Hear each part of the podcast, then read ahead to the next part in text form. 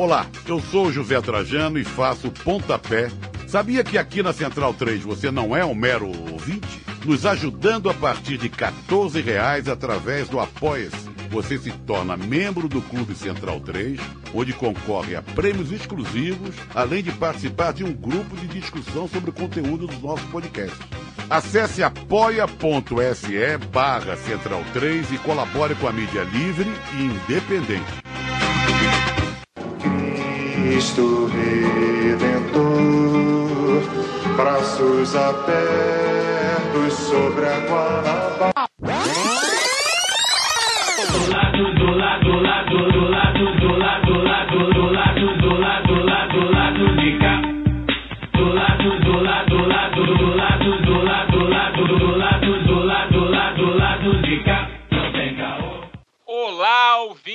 Central 3. Hoje é quinta-feira, dia 5 de novembro de 2020. Meu nome é Alcísio Canete sejam bem-vindos ao episódio 173 do lado B do Rio. Estou aqui no estúdio camarada Larissa de Macedo Machado, acompanhada dos painelistas que estão desfalcados do Fagner Torres, que teve problemas pessoais e não pôde estar aqui com a gente hoje. Inclusive, um grande abraço para ele antes de chamar os nossos painelistas de sempre. Olá, Caio Belandi.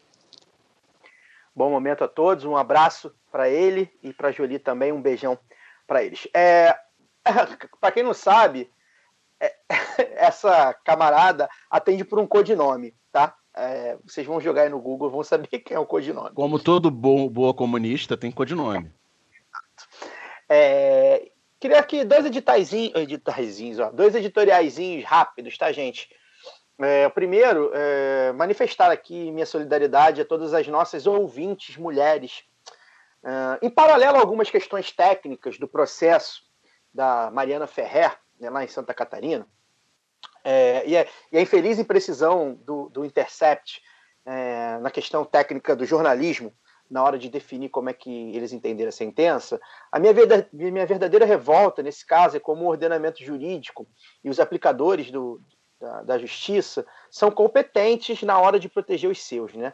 É, o que eu resumo dessa história toda, para mim, é uma equação Ministério Público homem branco da elite, é, somado a um juiz homem branco da elite, é, absolvendo é, é, um acusado de estupro homem branco da elite. É, eu acho que essa equação mostra um poder muito forte da classe dominante no Brasil atualmente, tá? eu acho que a desigualdade social talvez tenha atingido aí seu pico no Brasil nos últimos 30 ou 40 anos, enfim, ou até mais.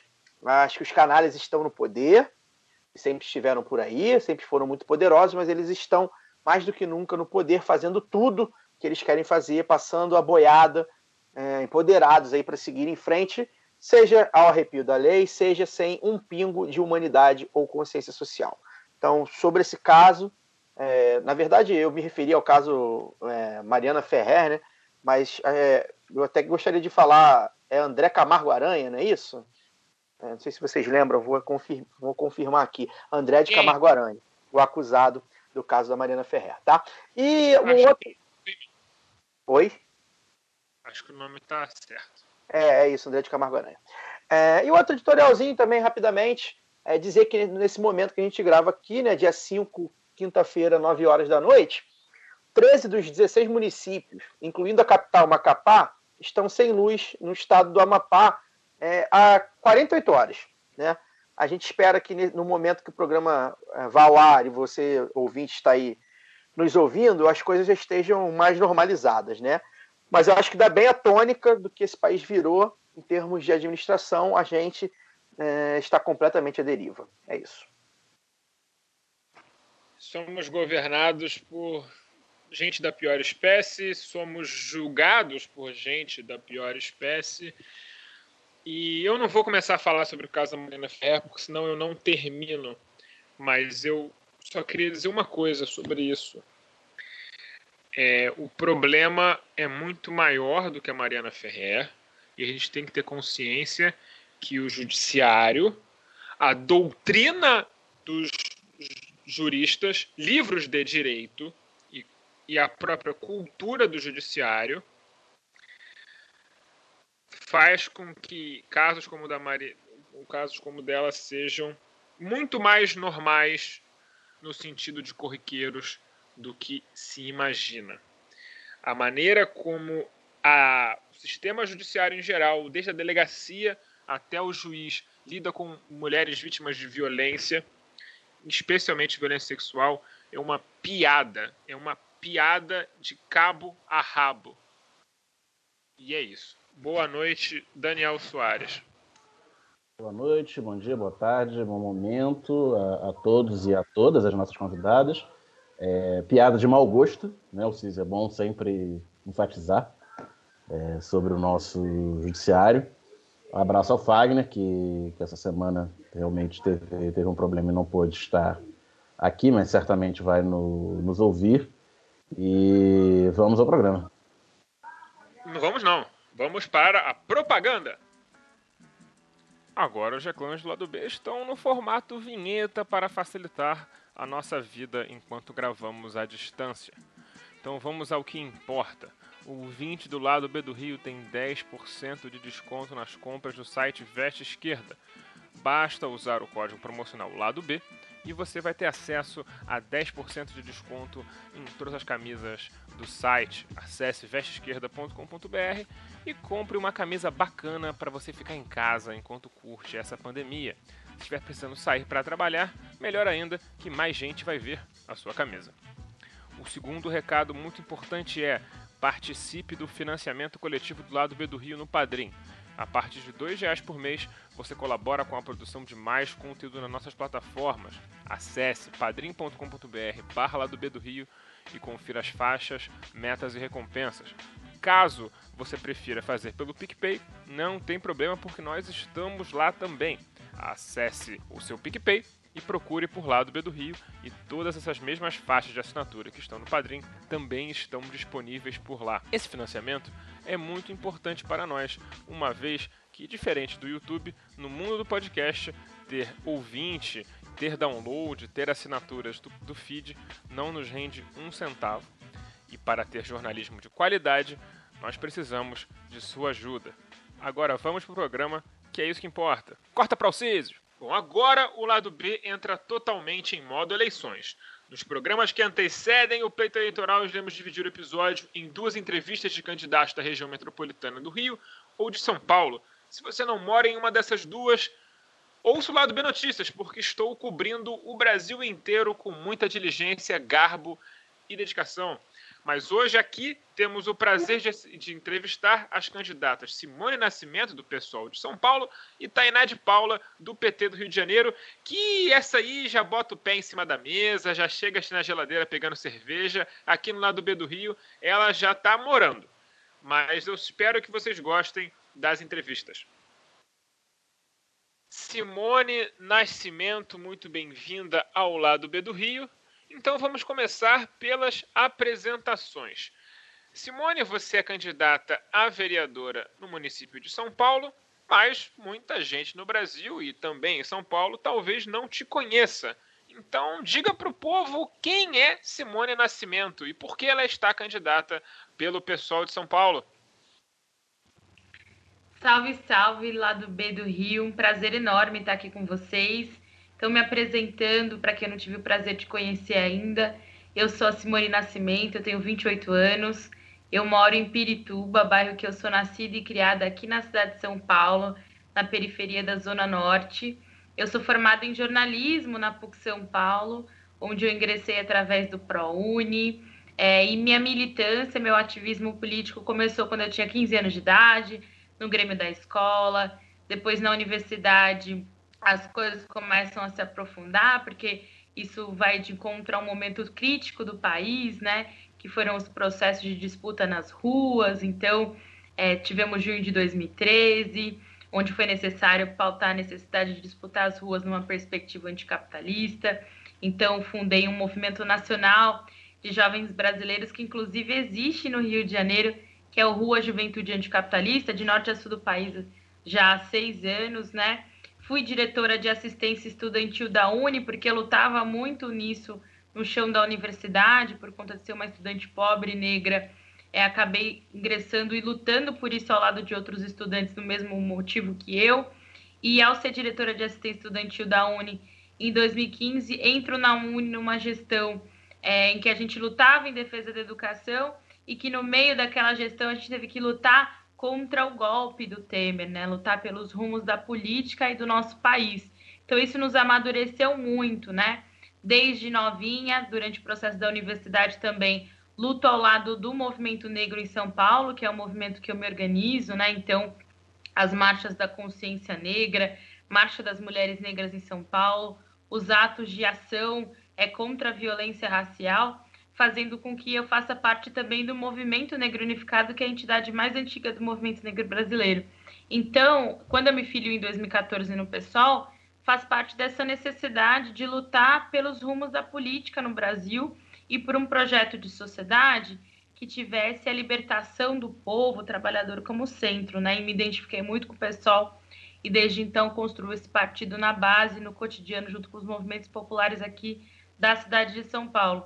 Eu estou candidata a vereadora através de uma decisão muito coletiva. É a primeira vez que eu sou candidata a vereadora, mas já fiz outras campanhas e processos eleitorais no PSOL. Então, em 2018, já estava ao lado do Guilherme Boulos na campanha para a presidência da República, onde ajudei a organizar a juventude que fazia a campanha do Boulos a nível nacional. Ele girou o país conversando com jovens. Eu apresentei o comício dele aqui em São Paulo, representando o programa da juventude, né? E em 2016 construiu um dos comitês da Erundina na cidade de São Paulo, quando ela foi candidata a prefeita. Então, esse ano eu estou candidata a vereadora pela necessidade de dizer que nós, juventude negra periférica, mulheres negras, já que não temos nenhuma aqui na Câmara de Vereadores, também podemos vocalizar o programa do movimento negro, o programa antirracista, mas também o programa da esquerda da cidade de São Paulo, né? Que nós também podemos ser porta-vozes, lideranças que falam do racismo, mas que falam de todas as áreas da sociedade e que o racismo está ligado a todas elas por conta de toda a herança que a gente tem.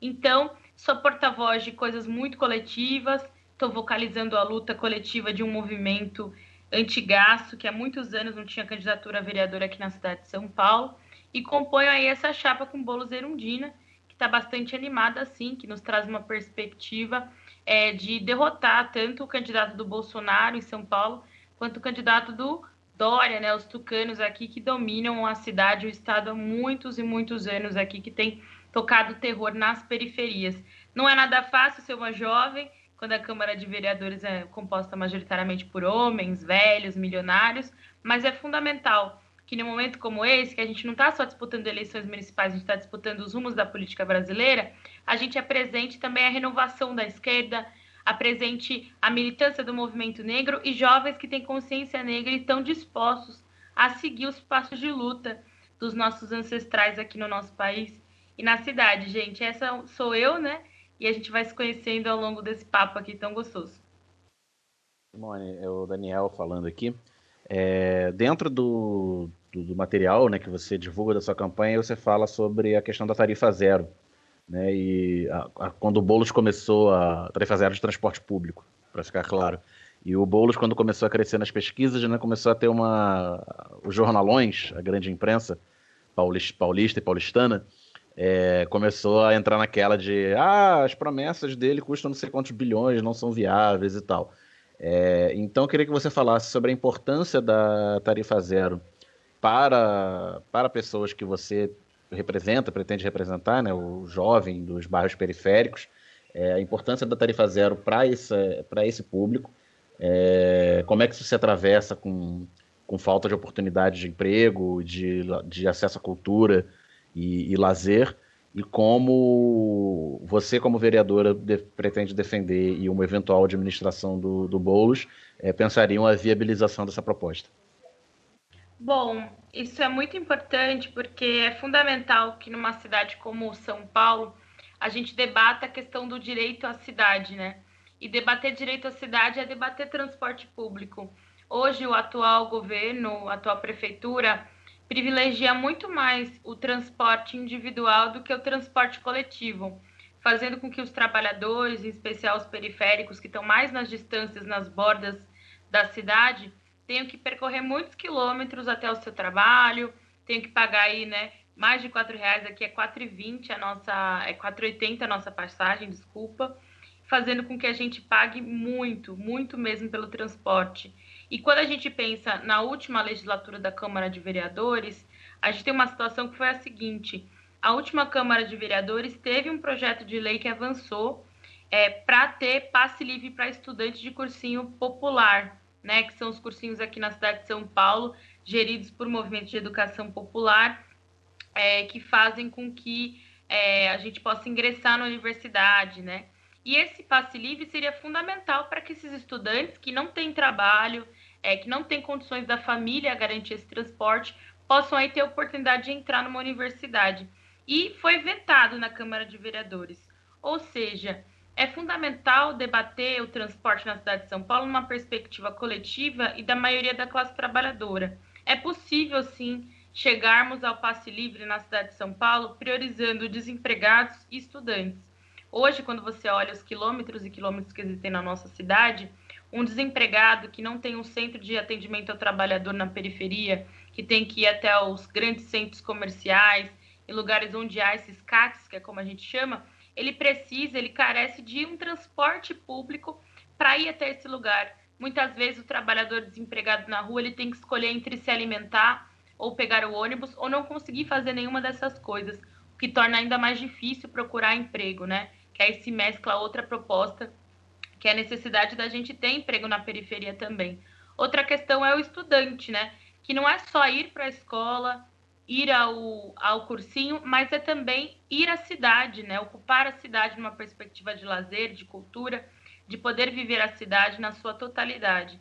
Então é possível, sim, chegar a isso enfrentando atualmente o que significa os transportes. Nós precisamos, é, enquanto vereadores, é papel de um vereador, fiscalizar os contratos das empresas de ônibus, entender o que está indo enquanto uma indústria de girar catraca, né? Aqui na cidade de São Paulo, nós passamos a ter uma indústria de girar catracas, né? Você fica girando catraca, girando catraca e aumentando os bolsos dessas empresas. É possível através do IPTU progressivo, não é segredo para ninguém no Brasil. Essa é uma proposta que vem sendo estudada e essa é uma ideia que surgiu inclusive no governo Arundina, fazendo com que ela tivesse conseguido implementar o passe livre na Zona Leste. Então, isso trata-se sobre prioridade. Muitas vezes a gente tá, o, o Estado está priorizando outros setores aqui na cidade de São Paulo que não o povo. E é possível priorizar a população, em especial pobre e trabalhadora, numa perspectiva de um transporte coletivo. E acho que ultrapassa também a questão é, do passe livre, viu? Tem a ver também com a gente pensar em combustíveis que sejam é, menos degradantes para a cidade de São Paulo, onde a gente possa diminuir as ondas de calor. Nós temos aqui uma poluição gigantesca na cidade de São Paulo, uma cultura individualista do transporte individual, enquanto a maioria usa transportes muito cheios, né?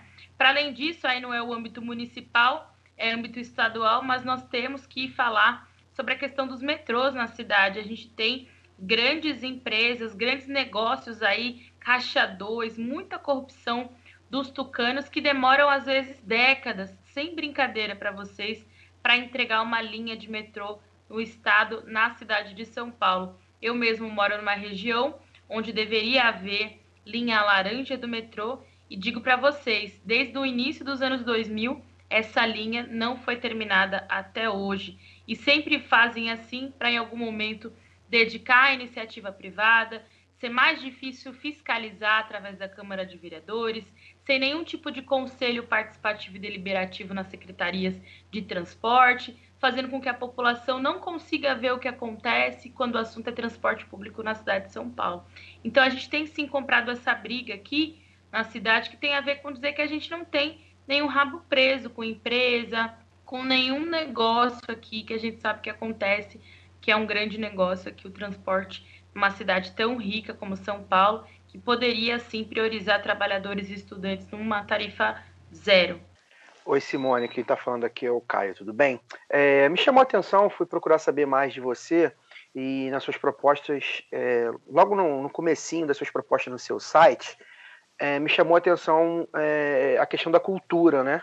É, acho que São Paulo tem uma dinâmica de cultura muito peculiar, nós aqui do Rio às vezes nem alcançamos tanto, eu já fui para São Paulo algumas vezes e a gente tem é, com alguns nichos muito específicos em São Paulo, e aí você coloca até na, na sua proposta, principalmente das, das quebradas, né? Principalmente da periferia, né? Tem coisas que só tem na periferia de São Paulo que você não vai, não vai achar é, é, na- na- nos bairros de elite, não vai nem ver perto, não vai nem saber da existência.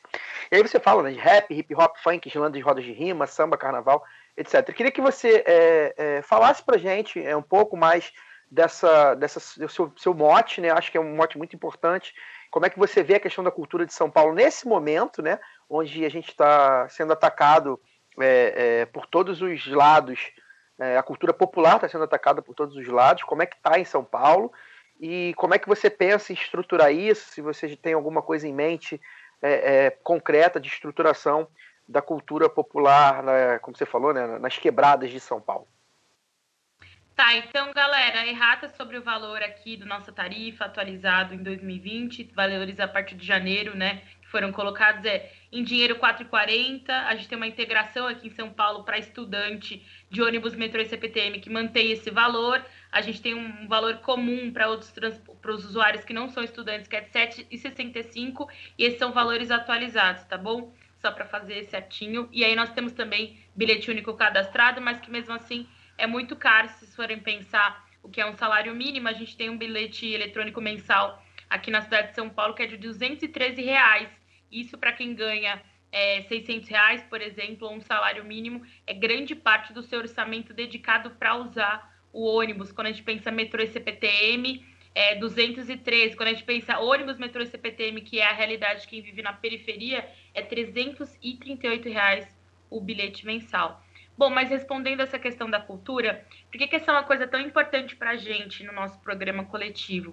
Acho que, em primeiro lugar, porque a juventude periférica ela se expressa muito através da arte e da cultura. É, dito isso, a gente acredita que a arte e a cultura pode servir como ferramenta de potencialização e perspectiva de futuro para a juventude da periferia. Além disso, a gente recorrentemente é, enfrenta um problema cotidiano que é a nossa marginalização, a criminalização dos nossos corpos e o genocídio da juventude negra brasileira, né? Assim como o restante do Brasil, que tem um jovem negro morto a cada 23 minutos, a cidade de São Paulo teve um aumento gigante do homicídio de pessoas e jovens negros, com dois exemplos tristíssimos que aconteceram esse ano, com Juan, na Zona Leste, que foi morto na cozinha da sua casa, e o Guilherme, um adolescente no extremo sul da cidade de São Paulo, que foi sequestrado a poucos metros da casa da sua avó. Sem contar os outros casos que rolam, gente, como o que aconteceu no baile funk do Paraisópolis no final do ano passado, que foi um caso que aí tomou conta do debate da imprensa nacional.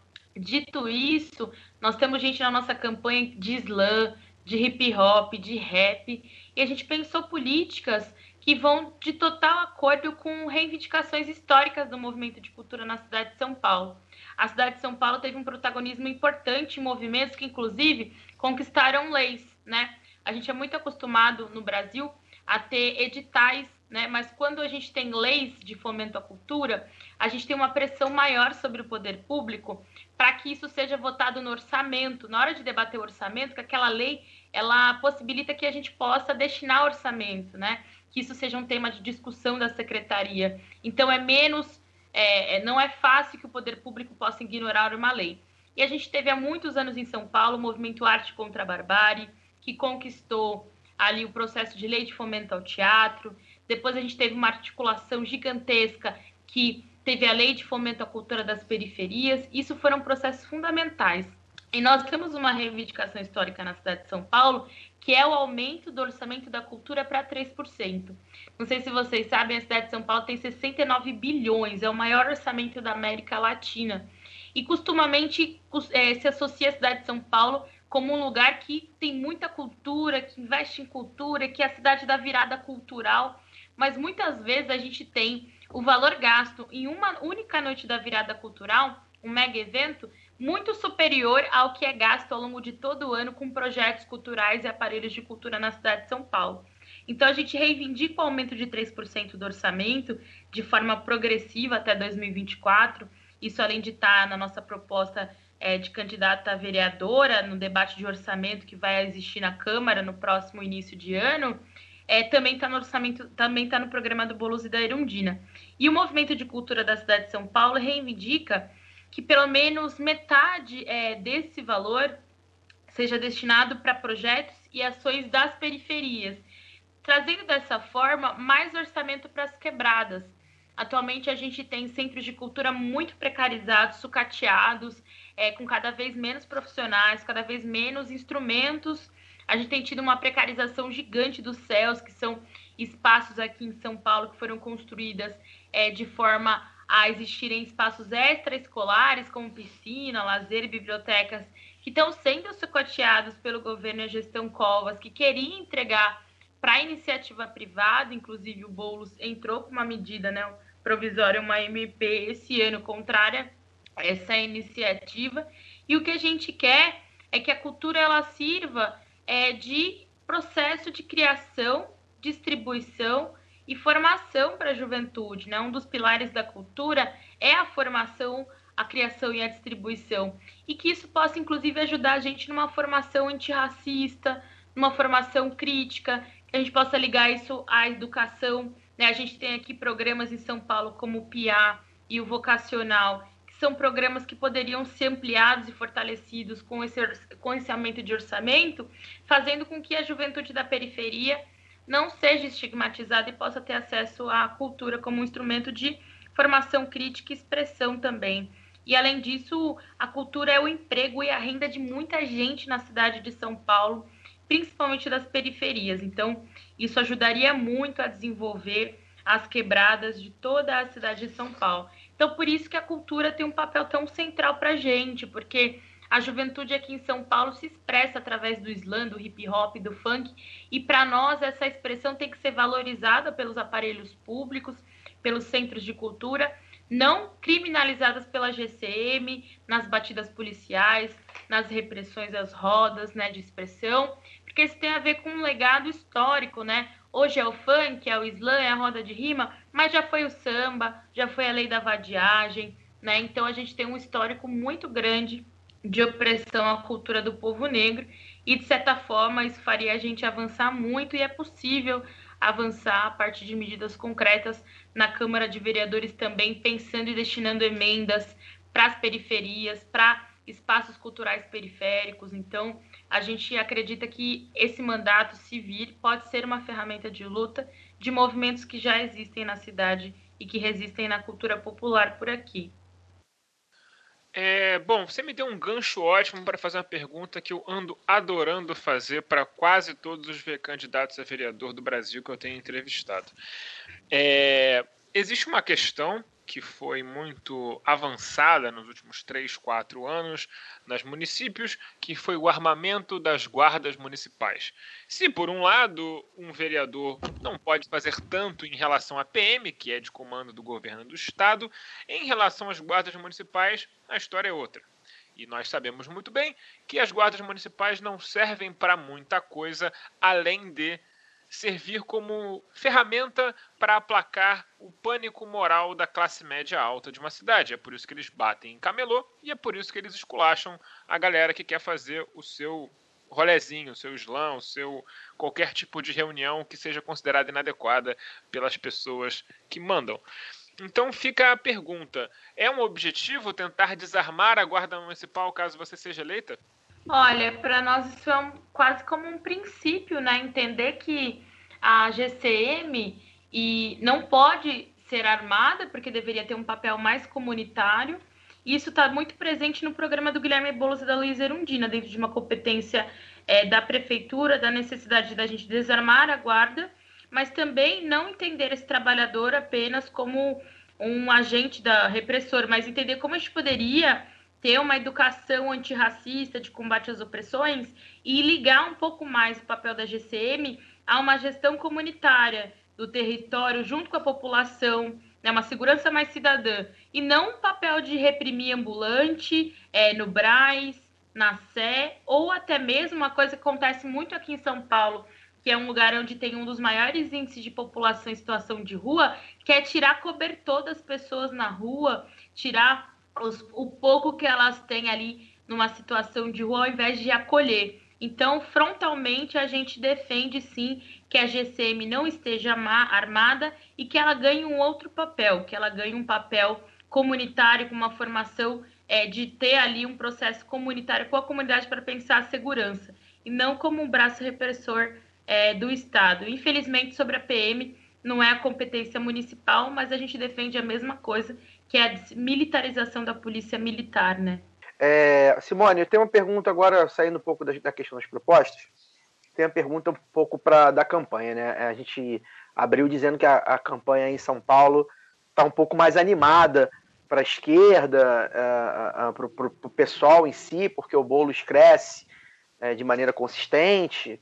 Eu queria saber como é que, como é que você tem, tem, tem visto a campanha em tempos de pandemia, uh, como é que está a recepção das pessoas, se vocês têm focado mais em, em, em online ou menos em online, e, como é, e qual é a expectativa interna aí do, no pessoal quanto à chegada do Boulos, né? Tá, as pesquisas mostram que ele está na disputa, hoje saiu uma pesquisa mesmo que, que ele já está tá em terceiro, quase passando já o russomano. Queria, queria que você explicasse como é que isso injeta ânimo nas campanhas, e até, até porque, tendo uma boa votação é, para prefeito, é possível que a legenda faça uma boa votação para vereador também, e aí, de repente, aumente é, número de vereadores na Câmara e tal. Então, como é que, como é que você tem visto isso na questão da, da campanha em tempos de pandemia, em tempos de extrema direita e ao mesmo tempo com bolos aí é, crescendo.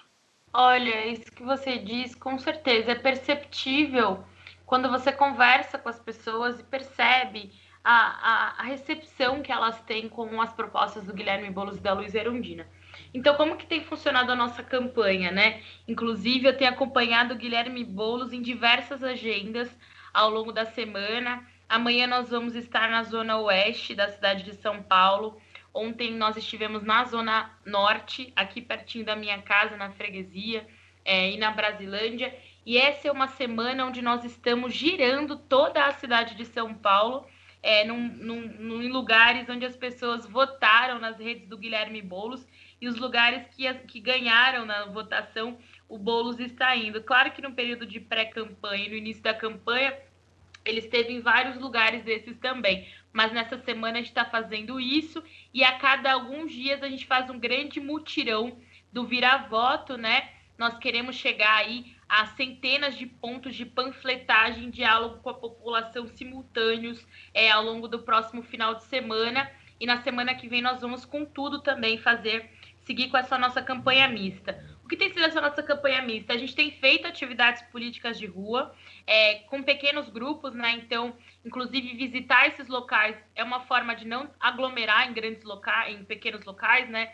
Então, visitando os bairros, a gente consegue ouvir as populações daquelas regiões, ao invés de fazer grandes eventos e comícios tradicionais que se faziam em outras campanhas, né? Então, a gente tem conseguido ir visitar, ouvir as comunidades, apresentar as propostas e através de banquinhas com vários voluntários na cidade de São Paulo, com as pessoas pegando kits, elas têm conseguido organizar panfletagens menores também, seja na sua rua, distribuindo para os vizinhos ou parando na frente de alguns locais centrais nas suas regiões para dialogar com as pessoas. Dessa forma, com muitos braços, a gente tem conseguido com bastante cuidado, né, usando máscara, álcool em gel, tentando ter um distanciamento, conversar com o máximo de pessoas que a gente puder. A forma de fazer política que a gente acredita é essa, olhando o olho no olho. Né? Não existe uma outra forma de conseguir conversar com as pessoas. E essa é uma eleição muito, muito decisiva. Então, todos nós estamos tomando muito cuidado, aqueles que não são grupo de risco estão indo para as ruas. E geralmente, assim, igual estou fazendo com vocês agora à noite, é como a gente termina o nosso dia, fazendo agendas mais virtuais, digitais, com aquelas pessoas que não podem sair de casa, fazendo comícios virtuais o Guilherme sempre se organizando, se reunindo com algumas categorias, debatendo, dando entrevistas. E olha, é muito nítido para alguém como eu, que sou filiado ao pessoal desde 2014, que a gente nunca viveu uma campanha como a do Guilherme Boulos na eleição 2020. A gente sente os 14% na rua, quando a gente vai conversar com as pessoas, quando a gente ouve as pessoas falando das nossas propostas. Então é sensacional a possibilidade que a gente vive hoje de conseguir é, inaugurar um processo de resistência importante no Brasil, colocando aqui uma derrota ao bolsonarismo, né? Aqui o candidato do Bolsonaro é o russomano, ao tucanato, que é o Covas, que tem aí né, o PSDB há mais de 20 anos no governo do estado e na última gestão na prefeitura, que tem servido para privatizar, para fazer grandes obras entregar para iniciativa privada. A gente está com um exemplo aqui que foi a obra do Ayangabaú, que ele gastou milhões numa reforma que está agora tendo muita enchente no centro de São Paulo por conta dessa reforma que impermeabilizou o solo e está entregando por uma micharia para a iniciativa privada explorar. Então, isso é como os tucanos se comportam aqui em São Paulo. Então, a gente está indo no alto nível, conversando com as pessoas, com o máximo de pessoas, e nós temos uma perspectiva inédita aqui do pessoal se apresentar enquanto uma alternativa de esquerda que pode sim chegar ao segundo turno e que sabe vencer as eleições na maior cidade da América Latina. Então, tanto a minha campanha vereadora quanto a do Guilherme Boulos para a prefeitura tem sido feita assim, nas ruas e nas redes sociais. E o Guilherme Boulos, além de estar presente nas ruas, ele está muito presente nas redes sociais. Além dessa pesquisa que você falou do Ibope, que saiu hoje, que mostrou na espontânea que a gente está em segundo lugar e na outra que a gente está em terceiro, quase chegando em segundo, passando o russo-humano, a gente também é muito forte nas redes. O Guilherme é o maior candidato em engajamento nas redes sociais, conversa muito com a juventude, mas conversa muito com outros públicos também e tem um eleitorado muito fiel. Mais de 70% das pessoas que declararam que vão votar no Guilherme Boulos estão decididas que vão fazer isso, enquanto outros candidatos né, não existe uma maioria de pessoas que estão convencidas que não podem mudar de voto. Então, nosso voto é um voto muito coerente, muito convencido, e eu acho que nesses últimos nove dias que a gente tem, nós temos que ir para cima, porque com certeza a principal missão é, levando o Guilherme Boulos ao segundo turno, o PSOL e a esquerda de São Paulo vai com certeza crescer sua bancada na Câmara de Vereadores, o PSOL vai ter sua maior bancada na história da cidade de São Paulo. Atualmente nós temos dois vereadores do pessoal em São Paulo. A nossa meta é ampliar a nossa bancada, aumentar a resistência que a gente tem, para que, se for vitorioso, Guilherme Boulos possa ter uma maioria do, da Câmara de Vereadores para governar, porque a Irundina, quando foi prefeito, não teve a maioria, fez muita coisa, mas também encontrou uma grande batalha ali com a maioria da Câmara de Vereadores, que muitas vezes tentava boicotar o seu projeto popular de prefeitura da cidade de São Paulo em 88. Então, esses objetivos eles estão totalmente alinhados. E eu tenho estado em muitas agendas com Guilherme Boulos e sentido mesmo é, essas questões assim das propostas nas ruas, ouvindo a população, que eu acho que é muito esperançoso. Posso fazer um comentário, já que vocês são cariocas? Eu só senti essa sensação quando a gente elegeu a Marielle em 2016 e fez o, o segundo turno do Freixo aí no Rio de Janeiro. É, eu me lembro dessa sensação, porque eu, eu lembro de depois da gente perder aqui no primeiro turno em São Paulo, eu e outros amigos, a gente ia de final de semana panfletar no Rio de Janeiro. E hoje eu ouço jovens, ouço pessoas, várias campanhas para a Prefeitura do Brasil que se referenciam sim na campanha do Guilherme, que falam da necessidade de virar o jogo nas suas cidades e que entendem um papel importante ligado dessa disputa que a gente está fazendo a nível nacional, não só na cidade de São Paulo. A disputa que nós estamos fazendo juntos, essa disputa municipal, para os rumos da política no Brasil mesmo, né? Então, tem sido bastante emocionante e dá uma força para a gente no momento de tanta desilusão na pandemia, um cenário como esse nessa cidade que foi uma das mais contaminadas, a segunda mais contaminada do mundo, de certa forma, nós estaríamos muito para baixo, né? E a campanha do Guilherme tem nos dado força para sair de casa e fazer campanha, de estar tá certos de ter, sido, de ter decidido coletivamente a ser candidatos a vereadores e contribuir aí com essa virada. É, Simone, é, você também tem pautas de, na, na, área de saúde mental, né? E a saúde mental muitas vezes é, no senso comum, entendida ou como besteira, como frescura, ou como uma pauta de classe média, né, para quem pode se dar o luxo, para quem tem dinheiro de, de pagar um tratamento psicológico. Então, eu queria que você falasse da, da importância da, da pauta de saúde mental para o, a população trabalhadora, a população trabalhadora da periferia, e, e como é que está essa estrutura de atendimento de saúde mental na cidade de São Paulo, né, uma estrutura do, dos centros de atendimento psicológicos e sociais eminentemente municipal pela, pela divisão do SUS, e que sofre muito com, com falta de recurso, de ser relegado ao segundo plano. Como é que está isso em São Paulo e quais são os seus planos para atuar na área num eventual mandato? Olha, é muito importante essa sua pergunta, porque eu me considero uma pessoa antimanicomial. Eu entendo que os manicômios e os presídios serviram historicamente no Brasil para marginalizar, prender e diminuir a população negra e pobre. E a gente tem o tema da questão da saúde mental, apesar de não ser tratado assim pelos prefeituráveis, né? Tirando o Guilherme Boulos e os candidatos progressistas de esquerda, essa questão da saúde mental tem sido tratada nos debates políticos aqui em São Paulo como a questão da cracolândia ou não, que fazer com aquelas pessoas dependentes químicas na região do centro, quando o ramo imobiliário quer gentrificar, quando há um processo ali de precarização, quando há um processo de não ter uma política para pessoas em situação de rua. Então, a primeira coisa é que a gente teve nos últimos anos, com o governo primeiro Dória, que foi prefeito, e agora Covas, um processo totalmente assim de retrocesso aos CAPs, álcool e drogas, o programa Braços Dados, que era, de certa forma, muito progressivo, muito é, avançava em várias questões, foi extremamente derrotado aqui na cidade de São Paulo, tratando as pessoas usuárias de drogas não com uma política de redução de danos, mas com uma política de criminalização muito forte.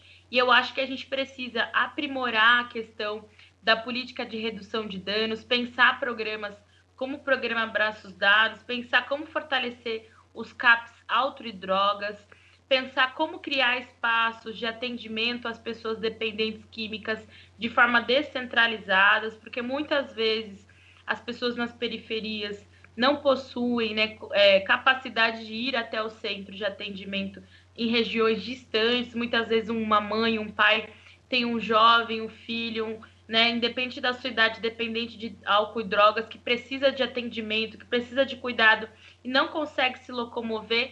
Então, uma das coisas que eu penso, por exemplo, é a necessidade de um centro psicossocial é, infanto-juvenil na região de Pirituba, para que a gente consiga é, dar atenção a esses jovens. Então, a primeira coisa é que a questão do álcool, da droga, é uma questão de saúde pública e a gente resiste aqui contra um projeto que vai totalmente contrário ao Estado laico, que são essas clínicas privadas extremamente violentas que fazem é, capturas é, de forma é, não, não voluntária, capturas forçadas das pessoas interna e não conseguem tratar na política de redução de danos.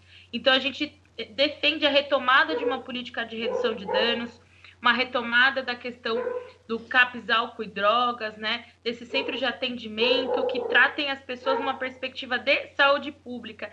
Isso passa por fortalecimento do SUS, isso passa por a gente entender o quanto as parcerias públicos e privadas têm sucateado esses aparelhos públicos de saúde. Isso passa por um fortalecimento aí da saúde pública no geral na cidade de São Paulo e, a, e outras políticas interligadas, que é como a gente pensa reintegração à sociedade, como a gente pensa política de emprego e renda para pessoas que estão em tratamento de redução de danos por conta das suas dependências químicas e como a gente pensa também a descentralização desses serviços. É um pouco das minhas ideias, as ideias construídas coletivamente com tantos trabalhadores do SUS mesmo, ou pessoas jovens que entendem essa necessidade também. É, eu tenho uma pergunta que já fica jamais no campo da provocação. Você comentou sobre a necessidade de ter uma Câmara é, que, que, possa trabalhar para o Boulos caso ele seja eleito, isso sem dúvida é importante, mas a gente sabe que depois do golpe contra a presidenta Dilma, as instituições no Brasil meio que viraram um passeio, né? Então a gente pode esperar, por exemplo, o Ministério Público, o Judiciário, é, diariamente tentando fazer com que tudo só, seja. Só uma parte, Aceso. Antes claro, do golpe mesmo, o, o, próprio Fernando Haddad, na, na sua, no seu governo de São Paulo, teve, não conseguiu aprovar um, um, IPTU progressivo, uma nova legislação de IPTU que Isso. nem era tão revolucionária a, assim, porque a justiça, a justiça barrou. barrou né? Então os interesses da. Ou seja... É, os interesses da elite, eles se valem de todos os subterfúgios. Exatamente. É, o Daniel falou melhor do que eu, então eu vou partir logo para a pergunta. É, para fazer a prefeitura que se deseja, no nível de progressividade, se essa palavra pode ser aplicada, que se deseja para ter uma cidade mais igual, onde o centro expandido não seja tão diferente da periferia, não seja tão mais rico, não concentre todas as benesses e, e nenhum dos donos de, de, de, morar numa cidade de uma, da periferia do mundo. É, como, como é que faz? Se a, a lei para, parece que não basta, é, como faz para, por exemplo, manter o povo constantemente mobilizado para tentar conseguir fazer as propostas passarem? Olha, acho que em primeiro lugar a gente vai ter uma oportunidade única, é, que é por um mero acaso na, no próximo ano, porque tem a ver com o plano diretor, que vai pensar a questão do mecanismo de orientação da ocupação do céu urbano, da tomada de base de um lado de interesse coletivo para a preservação da natureza, memória, interesses dos moradores. É isso que serve o plano diretor, né? Pensar uma cidade democrática. E a próxima legislação, tanto a próxima Câmara de Vereadores quanto a próxima prefeitura, vai fazer o próximo plano diretor. Então, se o Guilherme Boulos for eleito, ele vai entregar uma proposta de plano diretor para ser votada na Câmara de Vereadores. Isso é muito importante para a gente avançar dentro do âmbito legislativo e executivo, né, na cidade de São Paulo. Então, o que a gente construir no próximo ano, a Câmara de Vereadores e a Prefeitura, vai ser um plano de diretor orientador pela próxima década na cidade de São Paulo. Isso pode nos trazer avanços progressivos importantes na cidade. Mas como manter a forma mobilizada? Acho que a gente tem uma experiência muito importante na história do país sobre a necessidade de ocupar espaços institucionais mas não achar que a única resposta é o legislativo e o executivo, que a única forma de resolver é por meio da institucionalidade e dessa forma desmobilizar os movimentos sociais. Não acho que isso é algo que deve ser feito. E para a gente conseguir avançar nessas questões, nós temos que lutar pela garantia da participação popular. Então, o governo Boulos precisa reorganizar as subprefeituras para servirem como forma de descentralização do poder da Prefeitura de São Paulo organizando as comunidades, né, organizando e pensando o orçamento de forma descentralizada nos distritos ligados às subprefeituras, com as comunidades, com as lideranças regionais. Isso é um grande mecanismo de manter viva a organização popular. Outra forma é que as secretarias precisam, de novo, novamente, retomar os conselhos participativos e o Guilherme Boulos precisa instituir que esses conselhos participativos não sejam apenas consultivos, mas que eles possam ser deliberativos. E dessa forma a gente também precisa avançar a participação popular num conselho de cultura, num conselho de educação, num conselho de políticas para as mulheres, na retomada da Secretaria de Mulheres e da Igualdade Racial, num conselho de cultura, que inclusive tenha um fundo de cultura para gerir junto com a sociedade civil. Quando a gente for pensar em conselho de saúde, a gente tem que ter trabalhadores do SUS nesse conselho de saúde, junto com a, a sociedade civil, para que as OS não se utilizem do seu, do, do, seu tanto de pessoas, sua participação de 25%, mais 25% dos trabalhadores de OS e tenham ali paridade de 50 a 50 contra a sociedade civil. Então é possível é, reformular várias coisas que foram feitas para diminuir a participação popular na prefeitura da cidade de São Paulo pelos últimos governos, pelo governo tucano. Sobre a mobilização popular, acho que nós temos ótimos exemplos, né? O Guilherme Boulos faz parte do principal movimento de moradia do Brasil, um dos movimentos mais importantes e articulados do país atualmente, que nos dá muita esperança que não vai desmobilizar esse movimento, que esse movimento vai governar ao lado dele. E assim tem que ser com o movimento de mulheres, de juventude, de mulheres, de, de negros, de cultura, de habitação na cidade de São Paulo. Então, nós precisamos chamar as conferências populares, nós precisamos convocar todas essas ferramentas de participação da sociedade civil que têm sido atacadas e fazer desse governo um governo de participação popular. Essa tem que ser uma base, porque dessa forma a gente consegue levar, através de mecanismos legais, essa grande, essa grande ocupação coletiva em prol dos interesses do povo na cidade de São Paulo. Parece grande ilusão, mas é possível avançar retomando mecanismos construídos por nós na redemocratização construído pela Erundina, que são subprefeituras de São Paulo, que visavam descentralizar o poder no seu início, mas que a partir da gestão do Maluf, depois dos tucanos, foi entregue para interesses, né? foi entregue para ser braços de parlamentares. Então a gente precisa instituir novamente esses mecanismos legais de participação popular para fortalecer, para evitar que se barre coisas ou se aprove projetos antipopulares ou que a justiça não encontre resistência a essas questões, né? Então, é, são algumas das coisas que a gente defende como princípio de participação popular, mas não só os movimentos nas ruas, isso é fundamental, mas é o próprio governo ser feito de forma participativa e popular a partir desses mecanismos legais que existem né? Dando outro sentido à subprefeitura, reorganizando os conselhos de participação numa perspectiva de ter presença da sociedade civil, de ter fundos de cada pautas onde podem ser geridos por essa sociedade e a partir daí fazer avançar a auto-organização aqui também.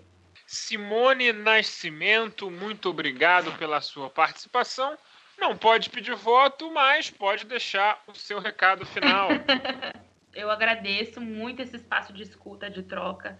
Quem se interessou, quer conhecer mais as minhas propostas, eu tenho um site que é simonenascimentosp.com.br. Eu estou nas redes sociais, você me acha tanto digitando Simone Nascimento quanto a minha arroba, que é arroba Simone é Nós. Eu estou à disposição para a gente trocar mais ideia. Nós estamos na reta final e nós temos duas grandes missões para quem é aqui da cidade de São Paulo, que é virar voto todo dia de mais uma pessoa para levar o Guilherme Boulos e a Luísa Erundina para o segundo turno. E a segunda coisa que a gente tem que fazer é não vote apenas na legenda do PSOL 50 para vereador. Escolha teu vereador, vote nele, nos vereadores do PSOL, né, de preferência né, se quiser me conhecer mais, também pode fazer isso.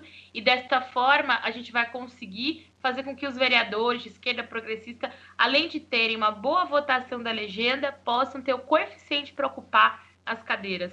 A realidade hoje é que nós não temos nenhuma mulher negra vereadora da cidade de São Paulo e é por isso que nós estamos nesse front, dizendo que sim, é importante e necessário para que haja democracia real, que nós não estejamos invisibilizadas e não estejamos nos espaços, que a gente não, né, que a gente esteja nos espaços de decisão e poder, porque todo mundo sabe, nas periferias, nas comunidades, aqui em São Paulo a gente fala nas quebradas, né? Existem centenas de mulheres negras que conhecem os principais problemas, conhecem também boas soluções para os territórios, mas não encontram espaço para legislar. E é isso que a gente quer mudar, é isso que a gente quer subverter. Então é isso, gente. Qualquer coisa, tamo junto. E eu agradeço muito vocês, viu? Lá do B, pelo esse convite, por estar conversando comigo, mesmo assim daqui de São Paulo. Eu espero que a gente possa é, se conhecer muito em breve aí também no intercâmbio São Paulo-Rio de Janeiro. Tamo juntão.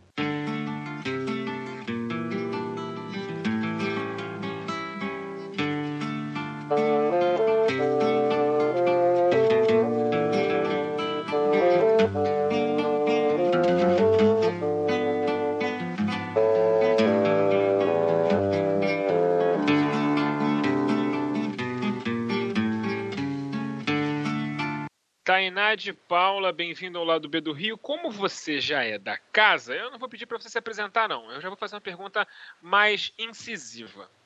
Como está sendo, como está sendo a campanha? Como é lidar com as ruas na pandemia? E como está sendo a aceitação da sua campanha nas ruas? Queridos, obrigada mais uma vez. Quero reforçar aqui meu agradecimento por estar mais uma vez nessa bancada virtualíssima. Saudade do tempo que a gente podia aglomerar no estúdio, né? Para gravar todo mundo junto, se olhando, se tocando, sacaneando, brigando um com os outros. Mas fiz questão de estar aqui nessa correria da campanha para trocar e sacanear a conjuntura, porque ela já é tão traumática, a gente precisa tirar alguma alegria né, desse processo todo. Olha, é, auxílio de todo mundo está sendo muito difícil, tá? Acho que o período eleitoral para além do desafio que a gente tem, que já estava dado, que era o bolsonarismo, é, a gente tem uma direita conservadora, ultraconservadora, colocada no poder e que é muito grande aqui no Rio de Janeiro, vários candidatos da direita com, com campanhas gigantescas na rua é, encontrando com a gente e sendo muito belicosos, né? Acho que a campanha, claro, ela não é, não está sendo tão violenta quanto a de 2018. Eu recebi tapa na cara no metrô Botafogo, recebi ovo e madureira. É, ser de esquerda em 2018 era um cenário mais traumático, sem dúvida alguma, é, do que 2020. Mas eu ainda valio que é muito difícil conseguir diálogo, né, pontes e janelas para a gente tocar esse debate.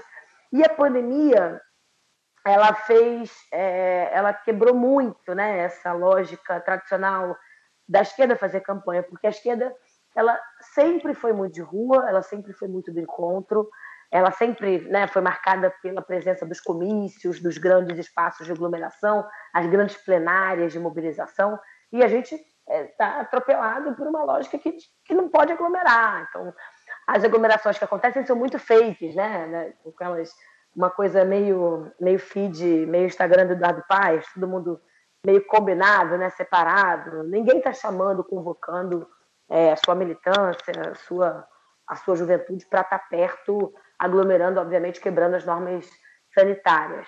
Então, a gente tem esse primeiro grande desafio que é ter dificuldade de ter os termômetros, né?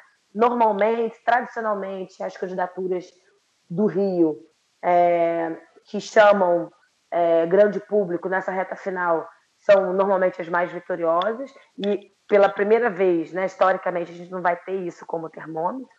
O Zoom, né, aqueles encontros virtuais, aquelas salas é, virtuais, não são um, um, um termômetro que a gente possa utilizar, porque é, são pessoas de diversos lugares da cidade, são pessoas que podem ser só curiosas, enfim, não, não necessariamente eleitores. E está todo mundo meio cansado de fazer é, campanha de internet. Então, olha, tá difícil, viu? é um desafio enorme aí que está dado. Tainá, é, queria que você falasse. A gente estava fazendo aqui, a gente vai fazer uma entrevista um pouco diferente com você, né? Já que é, você já é de casa, você está é, batendo recorde agora, empatando com o Luiz Antônio Simas, né? Olha que, que responsabilidade. Três presenças no, no lado B, sem contar uma live também. Você participou de uma live também, se eu não me engano, né? Sim, sim. Olha só, olha só. O Simas assim como o Simas, também está tá é, empatado. Meu grande diga-se de passagem. É, é um grande. Então, assim, você já é de casa, é, a gente, inclusive, quem, quem quiser conhecer mais coisas da, que a Tainá vai falar, é só jogar aí, né? Tainá de Paula lá do B no Google vai achar. Na Central 3, ela esteve com a gente em janeiro de 2020, em outubro de 2018. Eu vou fazer um, um, uma pergunta que eu fiz para Simone também, a gente gravou, é sobre ânimo, né? É, campanha, a, a gente está num momento, né, que muito negativo da de conjuntura, já não é de agora. Mas, ao mesmo tempo, é, como, conforme a gente vai passando, é, o ciclo vai ficando é, é, mais rápido de acabar, né? Eu acho que ainda vai demorar um pouco, mas as, as coisas já vão evoluindo. Como você falou, 2018, por exemplo, era pior para fazer campanha do que agora. Aqui no Rio, a gente vive uma situação que me pegou de surpresa, que é a campanha da Benedita ter sido a campanha, é, é, apesar de todo o histórico da Benedita, é, não achava que ela teria força para ser uma campanha de esquerda que chegasse no, no, segundo turno, e hoje é uma campanha que tem alguma, alguma chance de chegar. As pesquisas mostram que ainda está embolado. Uh, eu acho que talvez tenha pego muita gente de surpresa, inclusive dentro do próprio PT. Então eu queria que você falasse assim, como é ter uma campanha majoritária forte, né, uh, apesar de não ser né, muito longe de, de, de ser favorita, mas está forte. Né, é, uma, é uma mulher que tem muitos votos com ela, foi senadora, foi deputada, quase foi prefeita. É, então, isso acredito que o cálculo eleitoral para a bancada do PT de vereadores possa ser muito positivo. Né? A gente estava fazendo aqui um, uns cálculos em off, assim, o PT hoje tem dois vereadores, pode ser que o PT venha, venha ter quatro, por exemplo, numa, numa projeção otimista, dobre. Queria que você falasse como é que está essa questão do ânimo interno mesmo do partido, né? com todas as, as questões que o PT do Rio tem, para quem não conhece, o PT do Rio tem questões é, históricas, é só jogar aí também que vocês vão ver. É, ninguém precisa. não, não, não são secretas. É, não são secretas, exatamente, perfeito, não são secretos, mas mesmo assim é o PT, a gente sabe, é o maior partido do Brasil, é, e de alguma forma, acho que tá, tá, eu tenho visto a galera bem animada. Tenho visto uma juventude muito forte com a Benedita uh, nas redes e tudo mais. Então eu queria que você falasse como é que está essa questão anímica dentro do PT, dentro da sua campanha, é, como é que você está vendo a questão do PT no Rio de Janeiro num momento como esse, que é a principal liderança do Rio de Janeiro, que é, que é o Marcelo Freixo, de esquerda, é, é, sai da disputa e abre flanco, por exemplo, para a própria Benedita, e para agora, né, para Marta Rocha, apesar do que a gente não considera a Marta Rocha de esquerda, tá bom? Ouvintes trabalhistas, pedetistas e ciristas, tá? Mas, enfim, de qualquer forma, ela está ela tá disputando também esses votos. Claro. Olha, é, perfeita tua colocação, e, e aí eu tenho como prática sempre demonstrar minhas considerações em relação à trajetória do PT e, e, como, entre dores e delícias, a gente veio construindo esse partido. Né? Eu fui. É, eu me desfiliei do PT no 2013, acho que todo mundo aqui do Rio sabe que eu fiquei desfiliada há um tempo, participando só de movimentos sociais, e fui candidata em 2018 pelo PCdoB. Né? Não retornei ao PT naquela época, porque eu entendia que o PT daquela época aqui no Rio ainda não tinha encontrado um debate de síntese, de entendimento dessa tal autocrítica. Né? Todo mundo gosta de ouvir autocrítica do PT, é uma expressão que virou meio que regra aqui na esquerda do Rio mas que eu acho de fato pertinente a gente fazer e, e inclusive reforçar as ponderações importantes sobre a trajetória do partido. Eu retorno para casa depois de uma, de uma longa trajetória fora, né? Tem um ano que eu estou refiliada e entendo que o Partido dos Trabalhadores há muitos anos não coloca nenhuma, nenhum gesto, não faz nenhum aceno para uma responsabilidade política aqui no Rio, tá? É, eu entendo que os anos de conciliação foram muito nocivos para a construção do partido, né? O partido assume uma postura de entendimento de necessidade de aliança nacional e rifa literalmente o Rio de Janeiro de uma construção mais orgânica, mais à esquerda, para fazer a mediação com o PMDB, isso não é segredo, e é, tenta é, apostar numa agenda de conciliação aqui no Rio num PMDB que infelizmente não é o PMDB, não, não é o PMDB nacional, foi o MDB do Nordeste, enfim, o MDB do Rio de Janeiro sempre foi a escória, sempre foi é, a, a, baixa política, né? entendendo a importância do MDB tradicional do Centrão, de, de 88, o MDB da Constituinte, enfim, é, é, a gente tem aí um acúmulo de muita dificuldade de entendimento disso e inclusive da importância da gente ter tido um rompimento mais, é, mais anterior do que tivemos. Né? A gente assume o compromisso com o MDB que não deveria ter sido é, reconduzido, na minha opinião, no segundo mandato de Cabral e no segundo mandato de Eduardo Paes, por exemplo. Mas, enfim, é, o que, que eu acho muito, muito importante da gente pensar nessa trajetória do PT depois de 2018. O PT Rio de Janeiro avalia que um dos grandes erros é a sua dificuldade de diálogo com setores da sociedade e de é, diálogo, principalmente com setores populares que até então é, é, ele tinha, né, conseguia construir suas bases, seu repertório, e ele entende que não necessariamente deve ser o protagonista é, do debate da candidatura majoritária de 2020. O PT não colocou nenhum candidato, nenhuma candidata em 2019 como pré, né? A Benedita da Silva assume esse papel de pré-candidata só em 2020, de fato, e, inclusive, tenta, durante todo 2019, estabelecer uma ponte de diálogo com o PSOL. Mesmo o PSOL não sendo um partido nacionalmente do tamanho do PT, não tendo fundo partidário e tempo de televisão. É, houve aí um, um, um debate de que o PT deveria estar a serviço de um projeto que fosse capaz de fazer melhor o diálogo com alguns setores da sociedade do que o PT naquele debate. E mais, o PT é, aposta em mim, que sou uma candidatura muito jovem, né? Sou muito jovem, tá, gente? 37 anos, é, eu não sou tão jovem assim, tô brincando, mas é óbvio, eu sou uma figura de renovação, isso é claro, pelo, não só pelas pautas, mas pela minha trajetória e pelo que eu tenho tocado aqui no Rio e, e pelo país afora. E entende a necessidade da gente, sim, propor que é, sejamos, tenhamos, no máximo, a vice-candidatura de, de, prefeitura, né, na disputa aqui da majoritária do Rio. Infelizmente, esse diálogo, né, da tentativa de concertação da frente ampla, de construção da frente democrática, e eu falo logo frente democrática, tá? Eu acho que a gente tinha que começar assim, a consolidar o 2022. É, eu entendo que o 2022 vai ser é, o fascismo versus os não fascistas. Para mim está muito claro isso. Deveríamos ter feito isso já em 2018, de forma irresponsável, não fizemos, mas eu entendo que tudo pode ser recuperado e que o 2020 é importantíssimo para essa discussão.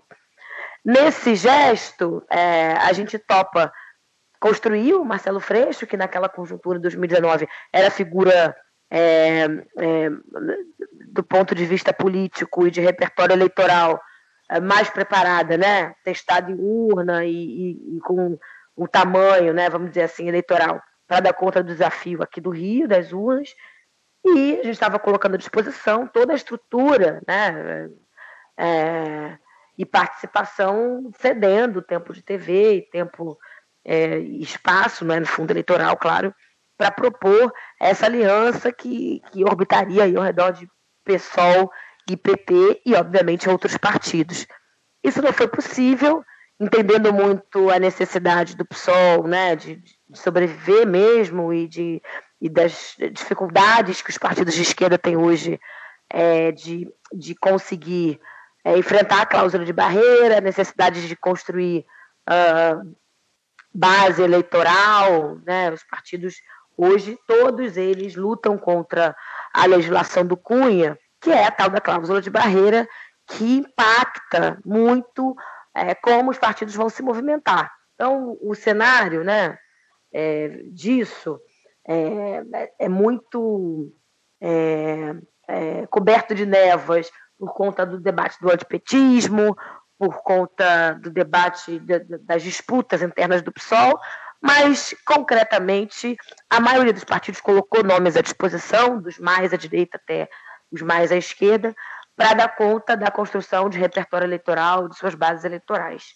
por conta do 2022. Né? Todo mundo precisa eleger deputado federal e vencer a cláusula de barreira imposta por Cunha. Nesse cenário, é, três, na minha opinião, não vou ser tão cruel com o Alcísio, eu concordo com você que a é, delegada Marta Rocha ela assume uma postura conservadora em diversas pautas e que eu discordo, tenho um amplo desacordo em diversos assuntos, né?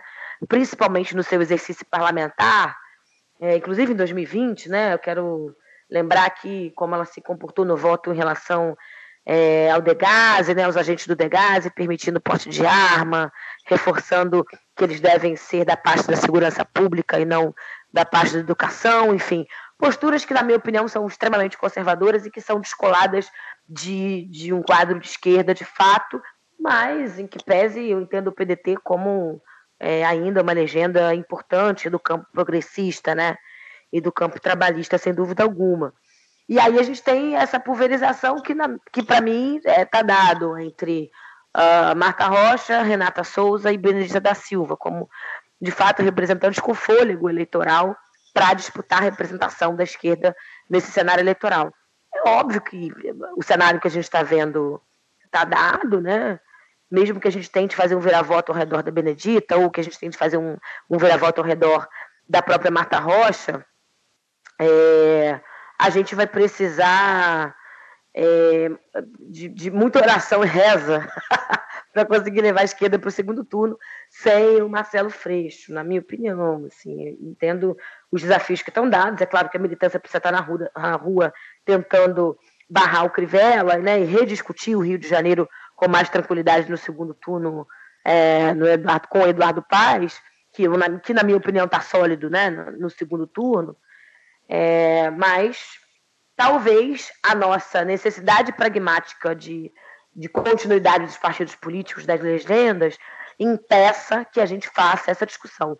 Isso é muito ruim, porque isso nos retira é, do grande debate político, isso diminui a esquerda no Rio no longo prazo, isso faz com que a gente não tenha tempo de TV, de discussão, de diálogo com a sociedade no segundo turno, e isso para o 2022 é péssimo, e muito provavelmente as bancadas da direita estarão enormes, tendo em vista que é, dois candidatos da direita, né, da ultradireita, estarão muito bem votados, que são Crivella e Eduardo Paes.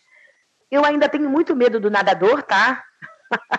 o Luiz Lima, como a juventude fala, deu uma flopada, mas uh, a flopada dele pode ser alterada à medida que as fake news e o Bolsonaro se movimentar, né? Temos, todos o trauma eu... do Witzel, que a essa altura, em 2018, tinha 2%.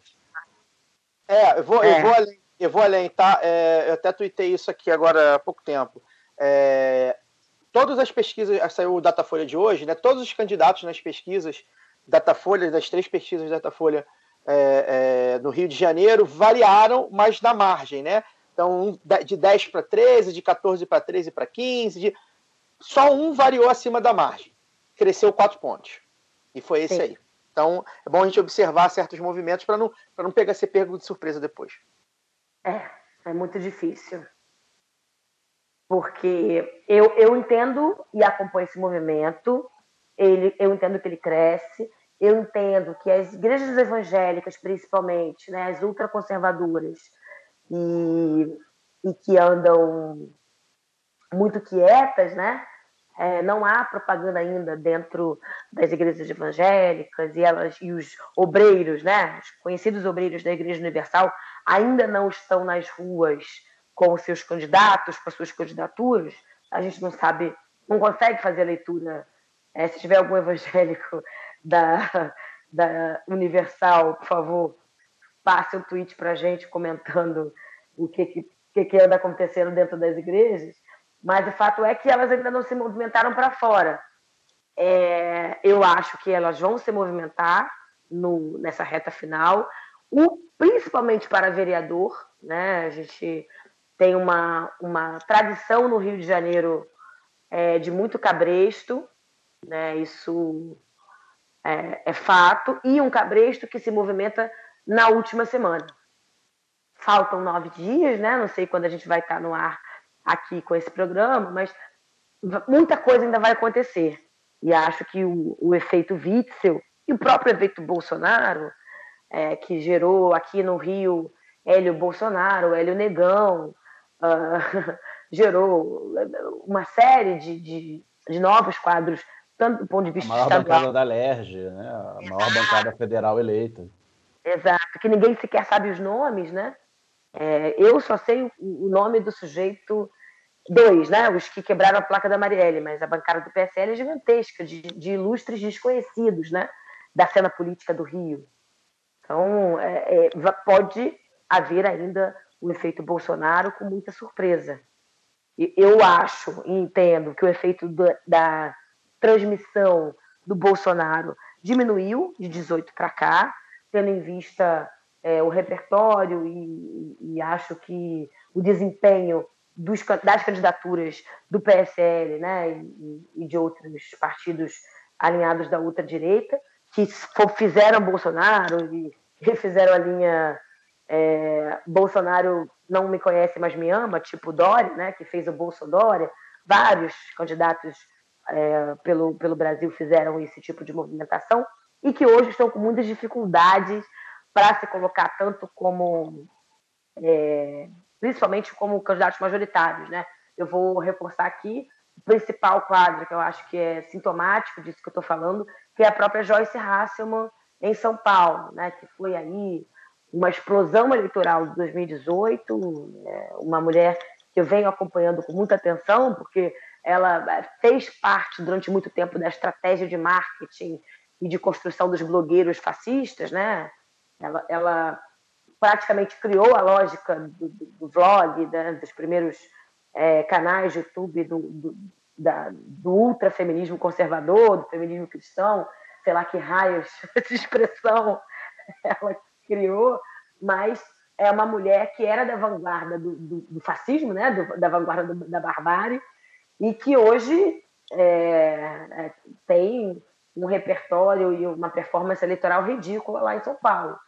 E vários outros candidatos que são deputados estaduais e deputados federais pelo Brasil afora repetem esse, essa performance ridícula. Então, assim, é claro que o bolsonarismo diminuiu do seu poder né, de transmissão de voto, de eleitorado, mas é, ainda entendo que o Rio de Janeiro, eu gosto sempre de falar essa piadinha evangélica, é a manjedora do fascismo. É, o, a família é daqui, Carlos Bolsonaro é daqui, sua mãe é candidata, e ainda tem temos muita aberração, muita bizarrice para ver nessa última semana que falta. Tainá, é, você é uma, uma candidata de esquerda que, ao contrário de, de muitas candidaturas que a gente critica, né? Você está bem antes da campanha com, com o pé na rua, né? Na, é, conversando em áreas é, mais periféricas e, e, populares e tal. E ao mesmo tempo eu tenho visto, aí é, aí é sem nenhum rigor científico, né? O Data Daniel aqui, é, sua candidatura crescendo em espaços de classe média. Na, no Rio de Janeiro, uma classe média progressista, né? De, de, de valores é, progressistas. Eu tenho recebido, participo de vários grupos, né? O seu, o seu nome chega a mim por grupos insuspeitos e tal.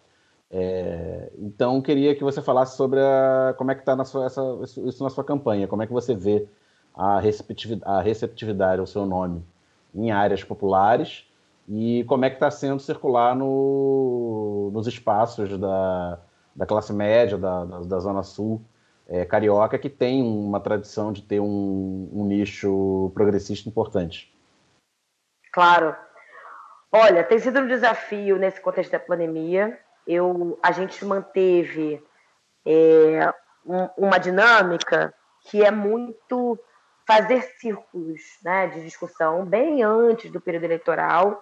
Confesso, gente, que eu é, não parei, eu acho que do 8 de outubro de 2018, quando eu comecei a participar da coordenação da operativa do Haddad, até agora, eu não parei, né, entendendo não só o processo formativo desse quadro, dessa liderança que a gente vem consolidando, né? entendendo muito que a Tainá virou um projeto coletivo, da gente reposicionar o Rio de Janeiro, da gente falar o que está faltando, é, da gente entender o papo reto e franco do, do Mano Brown, né? E aí é, eu tenho alguns orgulhos assim que me, que me deixam de fato muito felizes quando a gente chega nessa etapa da campanha.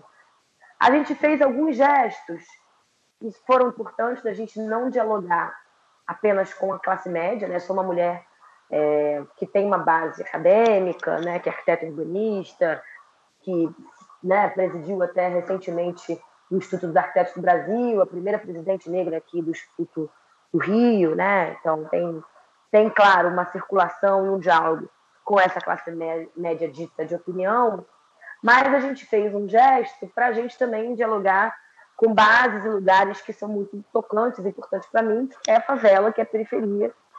É, e entendo muito que esses sujeitos todos que construíram a campanha até agora também estão na Zona Oeste, também estão na Zona Norte. A gente tocou coisas como o BR Cidades aqui no Rio, né, que é um movimento nacional, que tem um debate nacional sobre projeto de sociedade e principalmente de cidade. E a gente tocou coisas de perspectiva comunitária, né?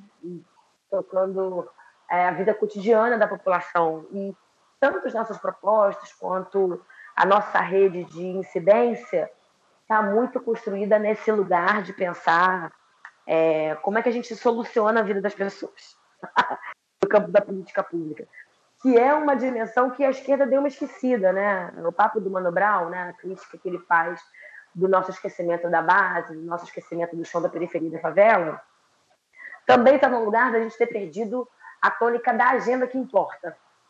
E aí, falando muito francamente, assim, eu sou lulista bizarra, sou uma lulopata, gosto sempre de reforçar isso, mas a gente tem que entender que no 2002, quando a gente fez a campanha do Luiz Inácio pela derradeira vez, né, que era que, que ia ou rachava, a gente fez um pacto social de enfrentar fome e enfrentar miséria.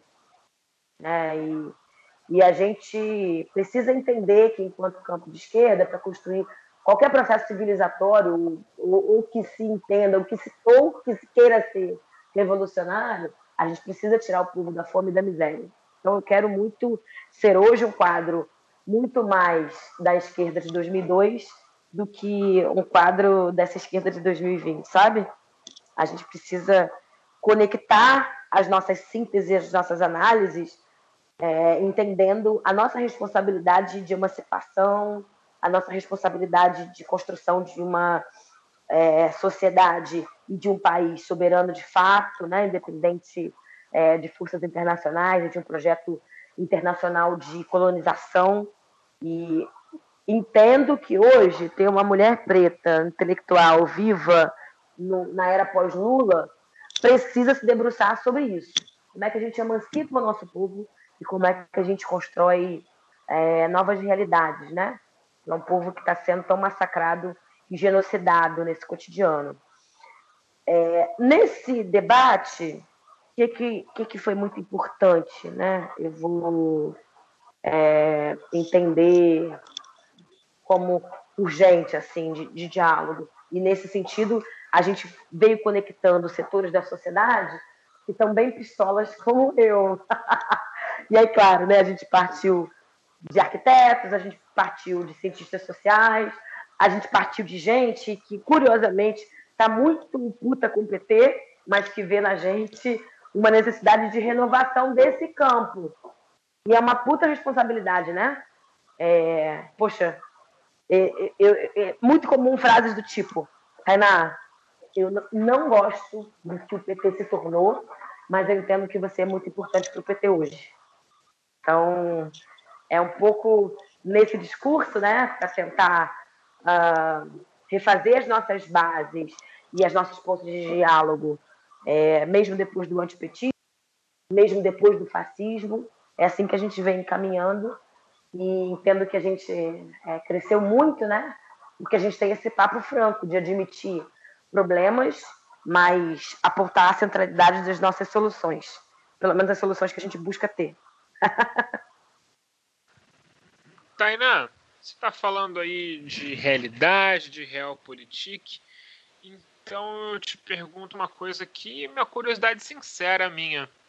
É, a gente vive, né, se a gente for analisar a realidade nua e crua, a gente vive num, numa cidade, no Rio de Janeiro, dominado pelo paramilitarismo. As milícias dominam uma extensão territorial hoje muito superior à das favelas, por exemplo. Como faz política pública num lugar onde existe um interesse em que a política pública não chegue para que haja dominação financeira e social por um grupo criminoso? Olha, é, pergunta difícil, né? Eu entendo que hoje um dos grandes desafios do Rio de Janeiro é enfrentar as milícias.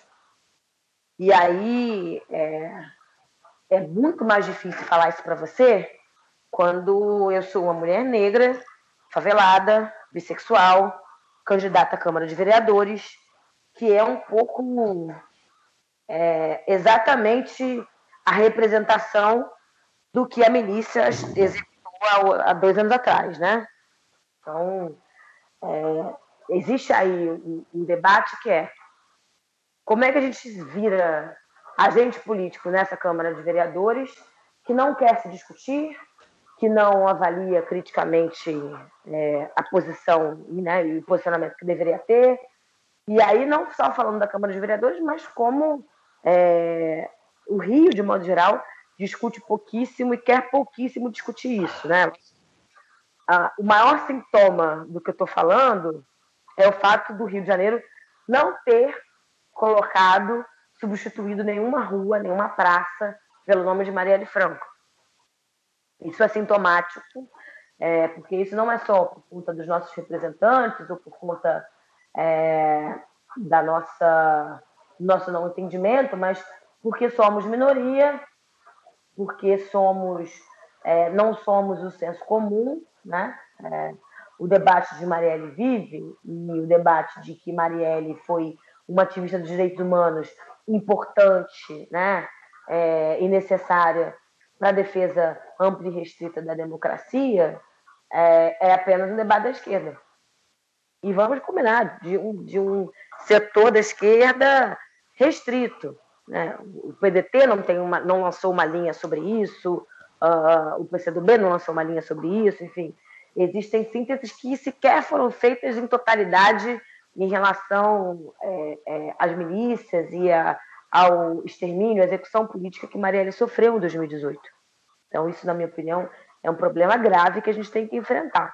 Bom, como é que a gente faz a Marielle virar nome de rua? Como é que a gente acompanha o que várias cidades do mundo já fizeram?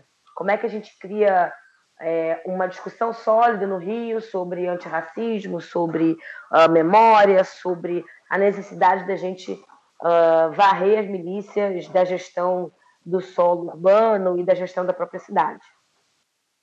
Uma coisa a gente já não está fazendo, que é estabelecer é, um outro projeto executivo que de fato ganhe a cidade, que não tenha uh, nenhuma negligência ou não seja leniente com é, a milícia. E aí eu vou ser muito franca e vou ser muito sincera. É, nossos últimos prefeitos, as nossas últimas uh, vereanças, né, entendendo aí os quatro anos, é, os nossos últimos prefeitos, as nossas últimas vereanças, não fizeram o um enfrentamento ao crescimento das milícias que a gente vê a olhos vistos. A milícia não é um poder paralelo que se estabelece é, em alguns setores da cidade. O grande mercado da milícia hoje, gente, é a construção do mercado informal imobiliário. É terra, é ocupação e construção de casas informais. E eu não estou falando de casas pequenininhas, puxadinhos, como os favelados fazem tradicionalmente aonde no Rio.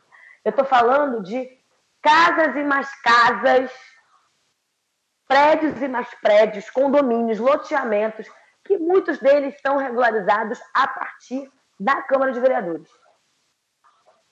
Rompendo a legislação urbana da cidade, rompendo os critérios e as leis que estão colocadas na cidade, a partir da canetada dos vereadores milicianos que tem lá, com a anuência do prefeito. E vamos combinar, gente. Um prédio de 18 andares, como é o caso é, de um prédio que caiu em Muzema não é construído a, a, na calada da noite. E é muito bem observado. Muzema é um problema grave há quase 20 anos, assim como vários outros territórios ocupados pela milícia aqui do Rio de Janeiro. E o que, que eu entendo como central a gente pensar? Um prefeito que enfrente de fato essa realidade, que não use dinheiro da milícia para se eleger. Aqui acontece o contrário, né? O miliciano ele vira é, financiador de campanha eleitoral. A gente entender é, que um parlamento precisa estar atento às movimentações né, é, de caráter parlamentar para que esta milícia não cresça do jeito que cresceu e do jeito que cresce. E como é que a gente faz uma política mais responsável, que não seja apenas pautada é, nas falas em plenário de que é importante acabar com as milícias e não construir uma agenda programática de derrubada da milícia do Rio de Janeiro. A política da lacração, que varreu e tomou conta do Rio de Janeiro, executou Marielle Franco. Ou a gente vai achar normal, ou não vamos discutir o fato da relatora e participante, enquanto presidente da Comissão de Direitos Humanos durante 10 anos, não andar de carro blindado, tendo feito a CPI das milícias na cidade do Rio de Janeiro. Enquanto todos os outros participantes da CPI andam de carros blindados até hoje. Então, eu estou muito francamente aqui, abertamente querendo dialogar com vocês, de que o Rio de Janeiro precisa de políticos responsáveis e da política da responsabilidade para reconstruir força, para crescer na sociedade, para trazer cada vez mais a sociedade para perto e sairmos desse gueto que a esquerda virou no Rio de Janeiro. De chegar a apenas 10, 15% das intenções de voto. Isso quando chegamos. Né? Então, é, eu acho que é preciso reforçar muito um debate do que, que a gente quer enquanto campo de esquerda, enquanto é, figuras responsáveis, né? É isso. Tainá, eu tenho uma pergunta, eu acho até que a gente vai fechar, mas de, de qualquer forma eu, eu, vou fazer essa pergunta. Vou ser bem direto. É, o, aqui no Rio, né, na cidade do Rio, a gente está enfrentando aí um, um embrólio uh, com a questão da linha amarela né? A questão da linha Claro. amarela, que é, que é uma questão muito cara a você, enquanto urbanista, enfim, né? enquanto militante, principalmente na questão de transportes urbanos e tudo mais, de mobilidade urbana. Para quem não sabe, a linha amarela foi encampada é, pelo Crivella meio que à força, depois a Câmara.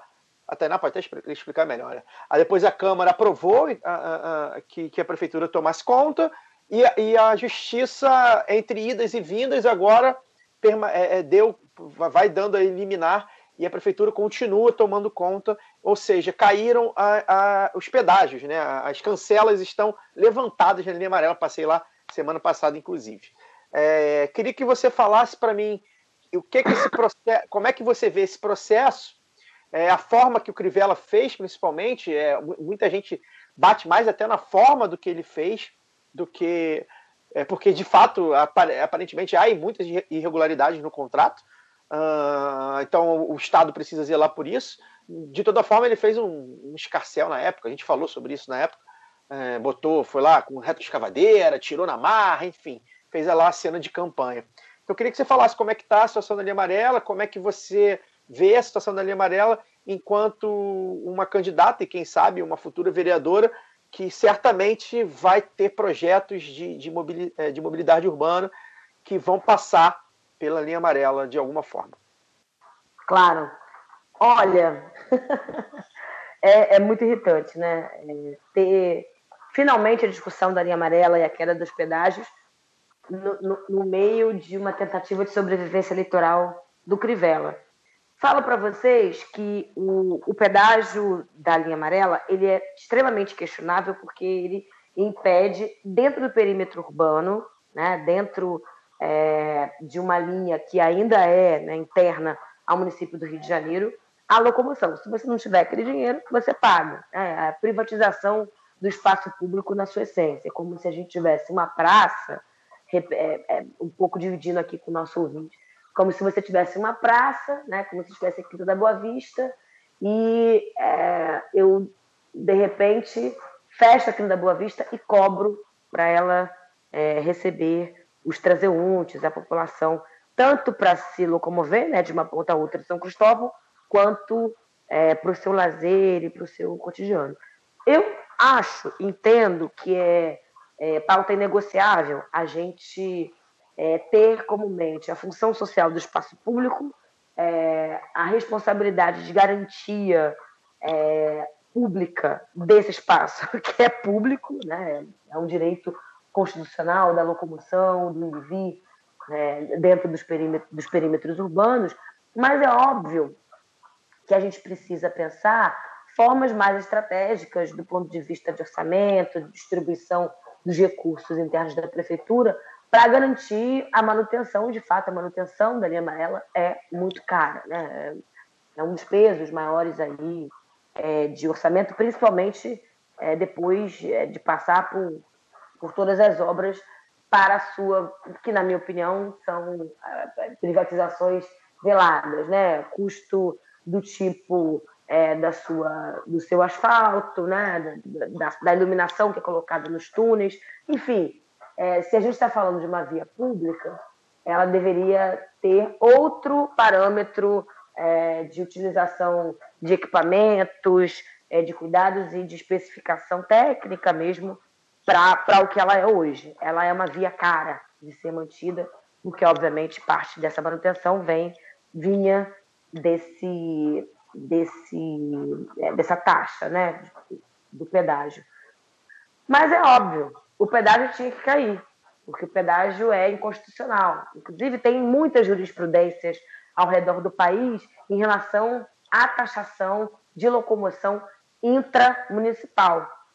É, imagina se a moda pega, né? se isso se acirra no futuro, e todas as grandes distâncias a gente precisa pagar e ter pedágio. Imagina um pedágio é, na Grajaú Jacarepaguá, um outro pedágio é, na nossa Avenida Niemeyer, um pedágio, um pedágio na Avenida Atlântica. É muito importante a queda é, do pedágio da linha amarela para que outras formas de cobrança não aconteçam. Mas é claro, isso não está linkado com toda essa discussão que eu pontuei aqui. Isso não está linkado com o fato de pensar é, de uma forma mais justa o orçamento público. Isso está linkado com uma lógica eleitoreira de é, favorecer né, aquele usuário dali da linha amarela. Espero muito que o Crivella seja varrido. Eu tenho desacordo é, desde o 1 de janeiro de 2017, onde quando iniciou a sua gestão, e faço e tenho muita fé, faço votos e estou correndo atrás de muito voto para Benedita da Silva para a gente passar e se livrar dessa indignidade que foi esses quatro anos do pior prefeito da história do século, dos séculos 20 e 21 da, da cidade do Rio, tá?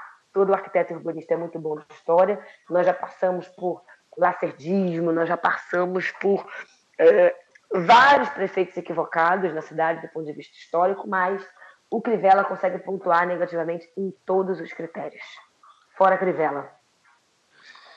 Tainá de Paula não pode dizer o número, mas pode deixar o recado final. Maravilhosos! Quem topa construir uma cidade com política responsável, garantindo a importância da gente atender a população, que esteja aberta a discussão em todas as áreas da cidade, com certeza vai lembrar da mulher que é preta, arquiteta, favelada, ativista feminista das causas e lutas urbanas, da favela, da periferia, de todo lugar, e que está com sangue nos olhos para varrer esse povo que odeia a cidade do Rio de Janeiro e que não está pronto para dar conta da responsabilidade que é pensar uma agenda pós-pandemia, livre do Covid, livre da miséria, que seja mais justo, inclusive para todas, todos e todos. Tá bom? Como eu gosto de falar, tudo nosso, nada deles. Este foi o lado B do Rio número 173. Estamos em todas as redes sociais e se ligue, se ligue porque no dia da apuração estaremos no YouTube numa live homérica, muito maior do que a apuração da Globo News, muito maior do que a apuração, sei lá, de qualquer outra coisa. Tem podcast concorrente aí com o dinheiro do Moreira Salles fazendo apuração também, mas eles não chegam nos nossos pés porque a gente não esculacha o pessoal do iFood. Acesse também o nosso site lá do bedorio.com.br, porque a Lana de Holanda está demais. Ela não para de escrever textos maravilhosos dessa semana sobre as eleições dos Estados Unidos, essa verdadeira gincana com voto que no final algum homem de terceira idade com capacidades mentais bastante questionáveis vai ter um botão nuclear na sua frente. Boa noite, Caio Belandi. É, gostei dessa. Agradecer a presença das convidadas, né? Uma convidada, como você falou, é, que já é de casa, né? Tainá bate o recorde do Luiz Antônio Simas, bate não, né? Empata, né? Com três presenças no lado B. É, não é uma qualquer. E a Simone também, né? Que acho que a gente, a gente não conhecia e acabou é, se mostrando uma pessoa que domina os assuntos. Foi muito bem. Acho que é, a, o pessoal aí de São Paulo ganhou hum, uma opção, né? E é isso. Até semana que vem. Tchau, tchau, Daniel Soares. Tchau, tchau. Muito obrigado às convidadas, foi ótimo. É, o, sobre a nossa live aí da, da apuração, né? Eu comentei com, com um amigo meu, que é outro cracudo de política, sobre a live e tal. Aí ele falou que é, eu tô há 25 anos me preparando, né, para fazer essa live, então por isso vai ser tão boa. Ah, a gente fez o documento lá do B aqui sobre, sobre as, as eleições de 88 em São Paulo, 92 no Rio. Se você não ouviu ainda, ouça. E aí eu lembrei que em 92 eu tabulava o resultado dos votos no caderno, vendo na televisão, comprava jornal para ver os vereadores eleitos. Uma semana depois da eleição, quando a nossa eleição era nível Estados Unidos. Né? Se Daniel Soares não tivesse nascido em Campo Grande e sim em Ipanema, seria ele o Guga Chakra. Ah, com certeza. Com certeza. Mas não, com certeza não, porque eu não ia falar uh, as besteiras úteis que ele fala. Mas enfim. Até semana que vem. É, Para concluir, é, até porque você falou do documento lá do B, eu quero deixar uma coisa clara aí para o ouvinte, tem que fazer um, uma nota da redação. Você deve ter reparado que apareceu um episódio especial na, no seu feed é, na quinta-feira. Nós gravamos um vira antivira do B, né? nós unimos nossa, nossas potências podcastais para falar sobre o SUS. Eu, eu quero que vocês ouçam, obviamente, no feed que vocês quiserem, tá, tá nos três. Mas mais importante, eu queria que você desse um feedback para a gente sobre isso, porque essa união de podcasts para bater em alguns temas é uma coisa que a gente gostou de fazer e está pensando em alguns modelos onde isso possa ser replicado no futuro. Por exemplo, ser a semana de tal tema e todo mundo falar do mesmo tema com convidados diferentes, sobre ângulos diferentes, essas coisas, para ajudar a tentar movimentar o debate na internet, já que a gente sabe e quem já ouviu né, a nossa campanha, é, quem já ouviu nosso episódio 165, né, que transformou-se num convertido, né, está seguindo o caminho do bem, está seguindo o, a fase racional, sabe que a galera espalha muito hate, mas não espalha a boa palavra o suficiente. Então a gente está tentando criar meios para isso. Então diga para a gente o que vocês acham. E aí, se, gente, se, vocês gostarem, a gente pode arrumar pelo menos uma vez por mês um negócio assim para tentar é, arrastar multidões por aí. Fora isso, muito obrigado pela audiência de vocês e até semana que vem com o último lado B do Rio pré-eleições pegando fogo. Até semana que vem.